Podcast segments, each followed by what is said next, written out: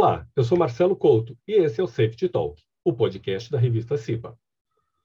O tema de hoje é a portaria 672/2021, publicada em novembro pelo Ministério do Trabalho e Previdência para regulamentar procedimentos, programas e condições de segurança e saúde do trabalho no Brasil. O documento agrupa temas que antes estavam espalhados em outras portarias governamentais. Parte da nova portaria já entrou em vigor, mas boa parte ainda está sendo ajustada e deve começar a valer em março.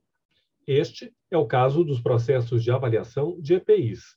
Agora, o fabricante importador de EPI, além de responsabilidade civil, passa a ter também responsabilidade penal pelo produto que coloca no mercado.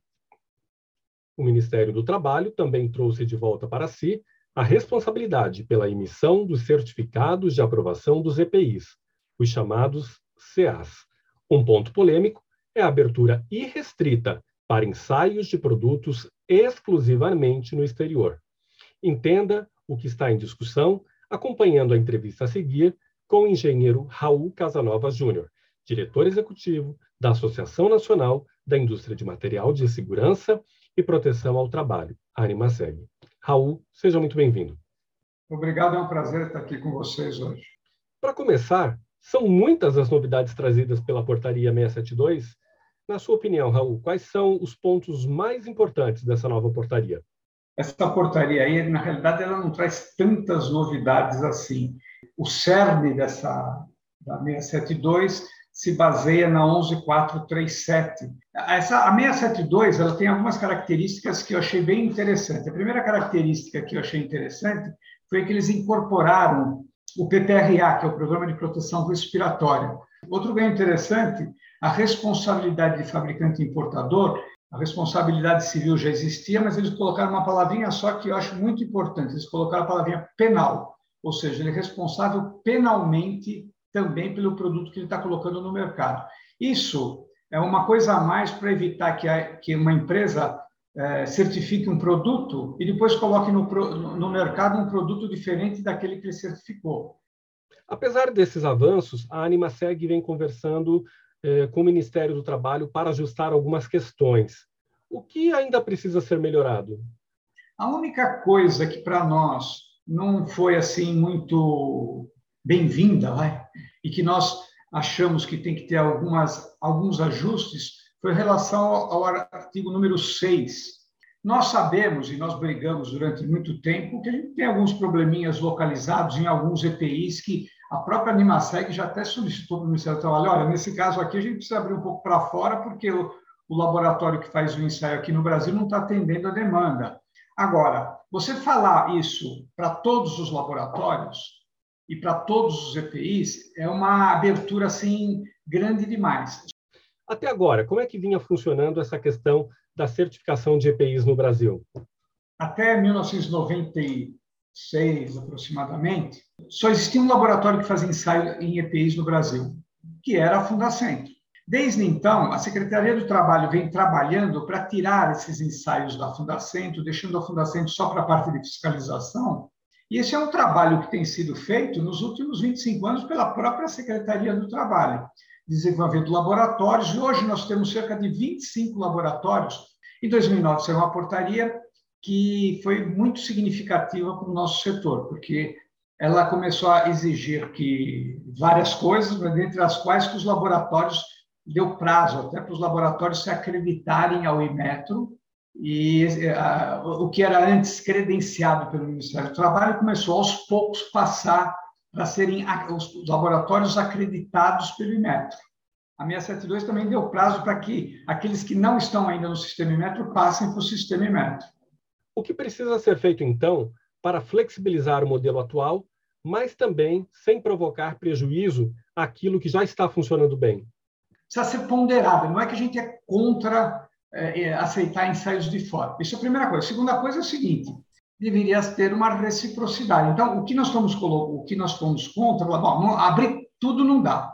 A gente tem que estudar caso a caso e ver onde precisa, em algum caso pode até precisar, e onde não, o laboratório eh, nacional atende ao mercado e é importante que ele continue tendo demanda. Mas, por outro lado, nós temos uma rede laboratorial e um conhecimento tecnológico que a gente tem que se preocupar em manter.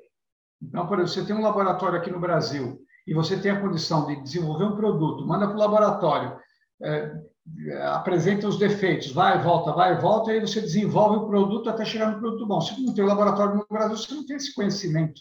Então, é o ponto que nós somos, vamos dizer, nós, nós questionamos até a Secretaria do Trabalho para discutir esse assunto. Esse assunto está na pauta ainda, eles, eles não, a portaria, a 672 não entrou em vigor. Entrou uns pedaços, mas na maior parte, inclusive essa parte, não entrou em vigor.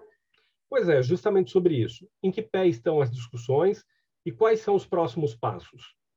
Vão, vão haver reuniões entre nós, laboratórios, todos os interessados e a Secretaria do Trabalho, quem está promovendo é a própria Secretaria do Trabalho, para discutir esse assunto, como eu estou falando aqui para vocês. Quanto à certificação, o que agora passa a ser responsabilidade do próprio Ministério? Na prática, o que, que muda? É, não, eu, quando eu citei as modificações, é, eu esqueci dessa daí, que é uma modificação muito importante. É, por volta de, já começou antes, mas por volta de 2009, alguns EPIs começaram, o Ministério do Trabalho fez um convênio com o Imetro, o Ministério do Trabalho delegou para o Imetro, o Imetro emitiu o certificado de conformidade segundo o sistema Imetro de, de emissão, ano em ano tinha uma avaliação para diminuir esse número de empresas que, que podiam colocar um produto sem qualificação ele tira um laudo e depois fica cinco anos sem ninguém dar uma olhada se o produto continua. Então, quando passa, o Ministério do Trabalho falou, não, os, os produtos, fez até uma prioridade lá, os produtos mais com risco maior, eu vou colocar no sistema Imetro. E aí a empresa, para obter o CA, me apresente o certificado de conformidade do Imetro. E cinco EPIs passaram para o sistema Imetro, cinco linhas, vamos dizer. As luvas de procedimento cirúrgico e não cirúrgico, os capacetes de segurança, as luvas para risco elétrico, para risco elétrico, PFF2, que agora está famosa, né? e o equipamento de proteção uh, contra quedas. Essas cinco linhas passaram para o sistema Imetro. Esse sistema, embora a gente imaginava muito melhor do que o anterior, na realidade ela se provou várias vezes mais cara e não retirava do mercado, como a gente gostaria, os produtos de qualidade menor. Por que isso aconteceu e o que agora deverá ser modificado? Isso aconteceu pelo seguinte: bom, primeiro, o Imetro ele tem um sistema interessante. Só que a, a, os fiscais do Imetro, que são os IPENs, né, eles não são especialistas em EPIs. Segundo a, as normas técnicas brasileiras, elas vêm sendo atualizadas. Por exemplo, a, norma de capacete, que estava no requisito de avaliação de conformidade do Imetro, ela era de 2003. Em 2015 saiu uma nova norma. Acredite ou não, até hoje o Imetro não atualizou essa norma. No RAC, então, o, Imetro exige uma norma lá de 2003. Ele não faz a reunião e os procedimentos para atuar para 2015. E tem, então a empresa ela tem que atender qual norma? De 2003. Mas tem empresa, por exemplo, em várias áreas, né? Uma grande empresa, por exemplo, não, eu só aceito a norma 2015. Ou seja, a certificação era em cima de uma norma, a empresa pedia outra e a empresa não tinha, a empresa digo, a empresa compradora, o fornecedor não tinha como atender a empresa porque o laboratório, obviamente, se ele tem que atender a 2013, ele não investiu para 2015. Isso aconteceu com dois produtos. Dos cinco, dois estavam nesse caso aí. Um era o capacete, o outro alugou para risco elétrico. O Imetro não estava tendo como prioridade o nosso setor. A 672 isso já vinha sendo conversado entre o o Ministério do Trabalho, e com a gente também. Eu, o Ministério do Trabalho precisa espera um pouquinho. Eu vou, eu, eu vou manter o sistema que eu acho interessante, o Imetro acreditando laboratórios e acreditando ao CP, os organismos certificadores de produto, mas quem faz a regra, quem é o responsável pela regra, volta a ser somente eu. Foi dado, foi informado isso na 672 e na sequência eles soltaram uma outra consulta pública para o anexo 6 da 672. O anexo 6 da 672 é para ah, falar especificamente desse assunto, no geral, e, e, e, já tem os requisitos de avaliação de conformidade, que vai ter outro nome, mas eu estou usando o nome que era do Imetro, para capacete, lua para risco elétrico e para trabalho em altura. No geral, como você avalia esse conjunto de mudanças? Olha, eu acho que ah, o, dizer, o, Ministério do Trabalho está enxergando a coisa da forma que, de agilizar os processos. Então, eu estou vendo com bons olhos essa modificação. A 672, que muda um pouquinho a regra, mas ela está indo no caminho de agilização e de fiscalização. E as pessoas que estão hoje lá no Ministério do Trabalho, na Secretaria de Inspeção do Trabalho, são pessoas que realmente conhecem o assunto, não são são pessoas que já estão lá há mais de 10 anos, então é um trabalho que a gente vem conversando com eles há muito tempo. Então, é que eu acho que agora nós vamos caminhar, ainda não é o ideal, mas nós vamos caminhar para cada vez uma seriedade maior do produto que a gente está fabricando. Isso eu vejo uh, e fazendo com que o CA seja realmente um certificado de qualidade. Isso do lado dos fabricantes. Do lado dos consumidores, eu sugiro que eles observem se o produto que eles estão usando tem CA. A gente sabe que empresas caminham, eles têm que usar produtos com CA, senão eles são multados se forem fiscalizados.